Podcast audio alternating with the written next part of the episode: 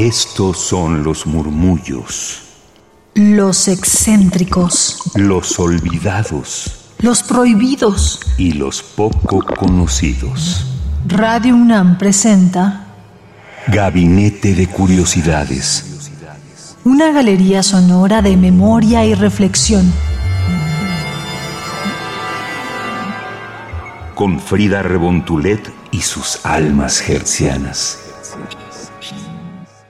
Mis queridas almas hertzianas, sean bienvenidas a Gabinete de Curiosidades. Yo soy Frida Rebontulet y están aquí en Radio UNAM a través del 96.1 de FM. También deseo que tengan un muy buen momento para disfrutar de este programa en el cual tomamos este audio de descarga cultura que fue realizado en 2016 conecta campus del pensamiento y el eje de ese año fue fronteras, desbordar los límites. Así que aquí podremos conocer a Cristina Rivera Garza, esta gran escritora mexicana de Tamaulipas, donde nos va a comentar sobre esas fronteras que tiene un escritor consigo mismo y también cómo es que mediante vasos comunicantes van formando una multidisciplina para llegar a esos temas de los cuales escriben y en este caso de ella, de Cristina Rivera Garza, quien es miembro del Sistema Nacional de Creadores Artísticos y ha sido merecedora de diversos premios internacionales. Es narradora, poeta,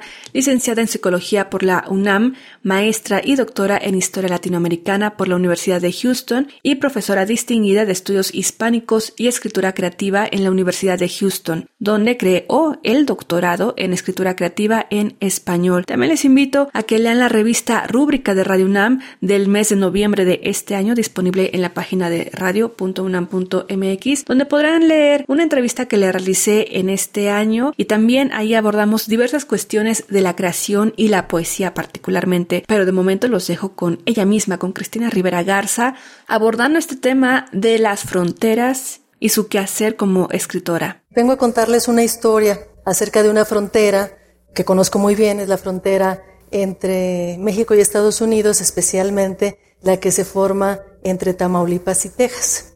Y decidí tocar este tema porque a pesar de que hablamos tan seguido acerca de cruzar fronteras, acerca de resistir fronteras o de tirar fronteras, a veces se nos olvida que las fronteras no han estado ahí por mucho tiempo, que las fronteras también son construidas por hombres y mujeres en distintos contextos y por distintas necesidades.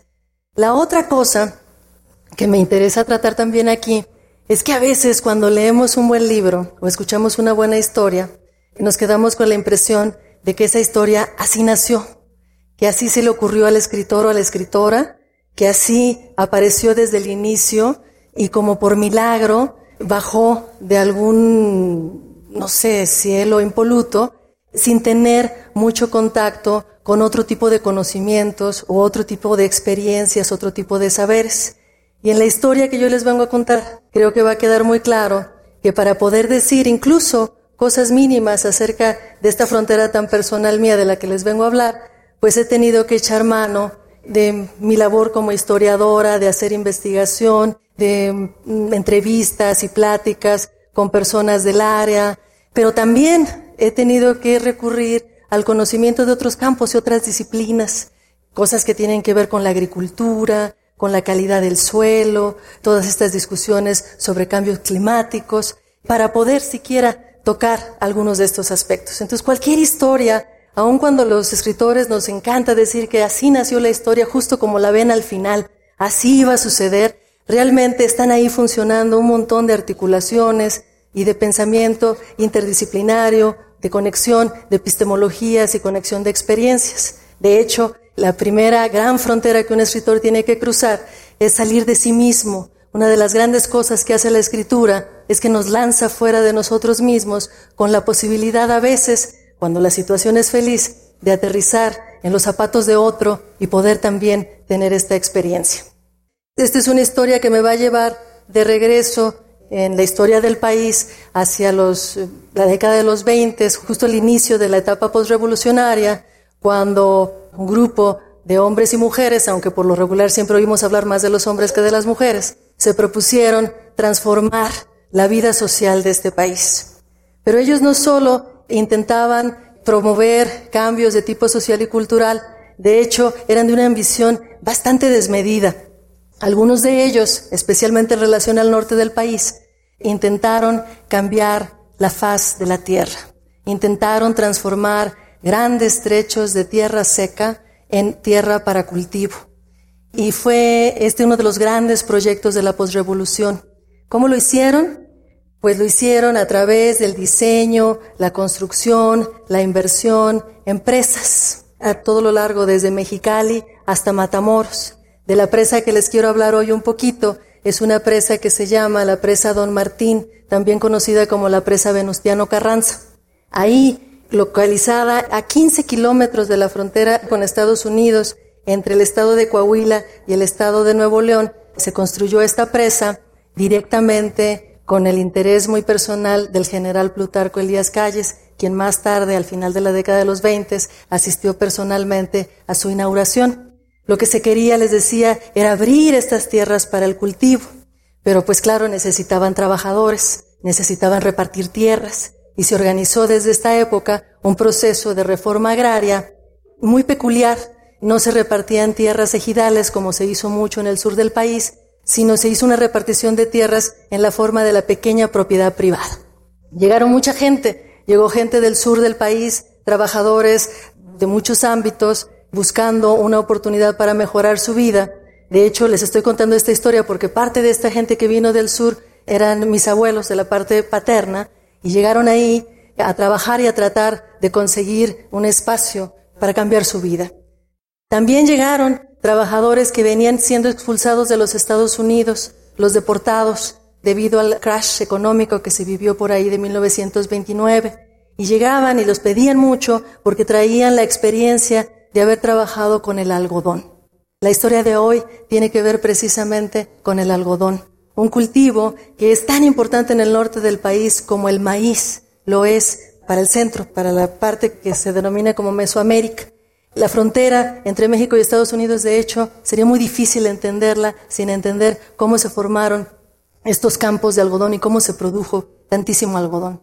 Para 1932 se logró crear una de las cosechas récord en términos de la producción de algodón y se decidió en ese momento hacer una inversión estatal en la continuidad de la explotación de este recurso, especialmente el algodón que se produjo en el norte de México era destinado a la exportación. Entonces imagínense, tenemos aquí una gran presa, una gran obra de la ingeniería, tenemos trabajadores de varios lados del continente, y tenemos tierras, pero las tierras no son infinitas. Luego entonces tenemos también conflicto. Para 1934, en esta misma área, se organizó una de las huelgas eh, más importantes que se han llevado a cabo en el norte del país, una huelga a la que llegó un legendario escritor mexicano. En esa época todavía no era legendario, todavía no había publicado muchos libros, era muy joven, tenía 19 años, llegó hasta allá enviado por el Partido Comunista Mexicano José Revueltas. Y José Revueltas, a su presencia en esta huelga le debemos conocer muchas de las características de la siembra del algodón, de cómo funcionaban todos estos campamentos y del origen de los conflictos que propiciaron y que requirieron, de hecho, de su presencia. Le bastó a las fuerzas de la represión unas tres, cuatro semanas para apresarlo y mandarlo a donde él ya había estado una vez, que fue a las Islas Marías. Y la idea era continuar con la siembra del algodón, pero hubo muchos, muchos otros conflictos. Problemas estructurales en la presa, problemas con las semillas, problemas con las plagas. Todo eso ustedes lo van a encontrar en un libro maravilloso también de José Revueltas. El libro se titula El luto humano. Aunque la acción de la novela parece que toma lugar en el sur del país, en realidad si ponemos atención, muchas de las características y muchos de los elementos que están ahí le corresponden precisamente a su experiencia en Estación Camarón, a un lado de la presa Venustiano Carranza. La historia continúa, por supuesto. Para mí el momento que lo hace absolutamente personal es que yo sé que mis abuelos, tanto del lado paterno como del lado materno, estaban trabajando en las tierras alrededor de esta presa y ya me permito la libertad como narradora y como novelista. Me gusta pensar, me gusta imaginar que hubo un momento en que el apasionado militante que era José Revueltas cruzó la mirada, se vio con los ojos de los que no sabían que iban a ser mis abuelos, pero que son mis abuelos. Eso es parte de la ficción y eso es parte del wishful thinking a veces de la novelista.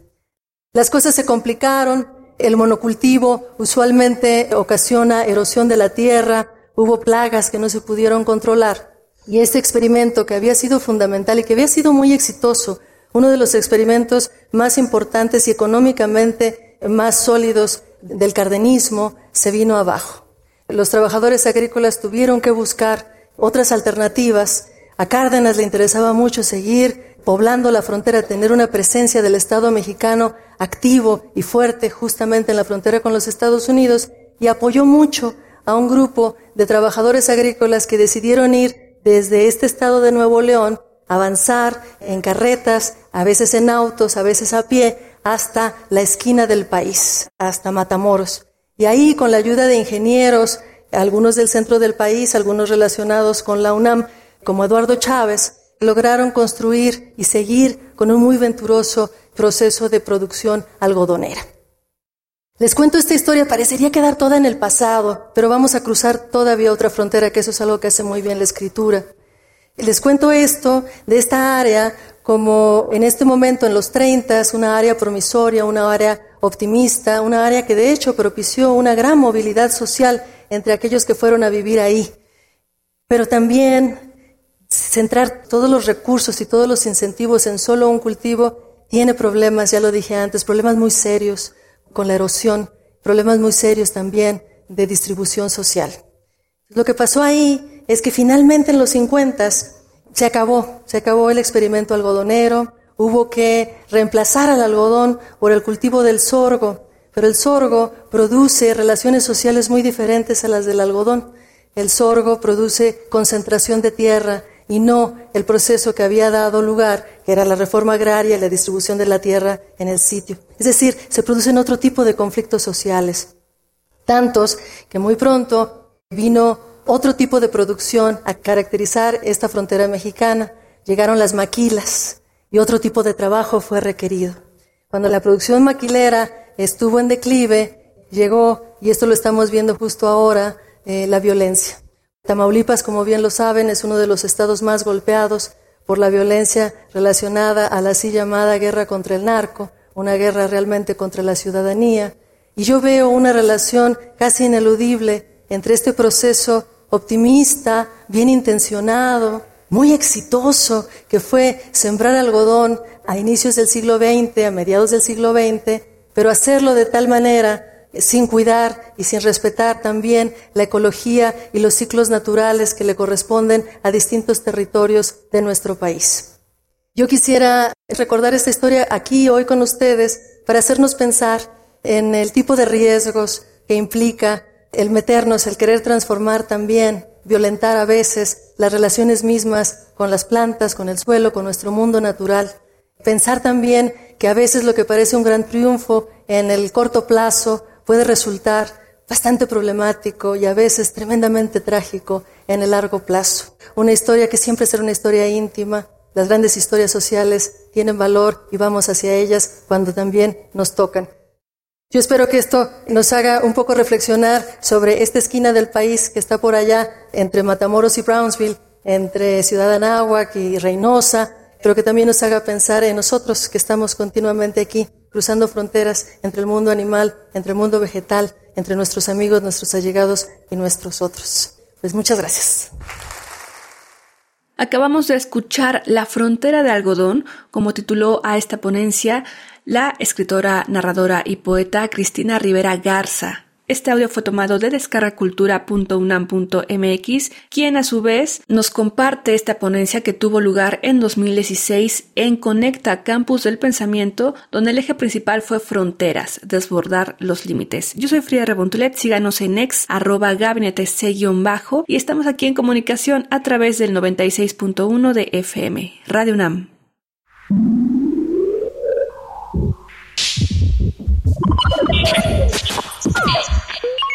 Estas fueron las sombras del tiempo sónico.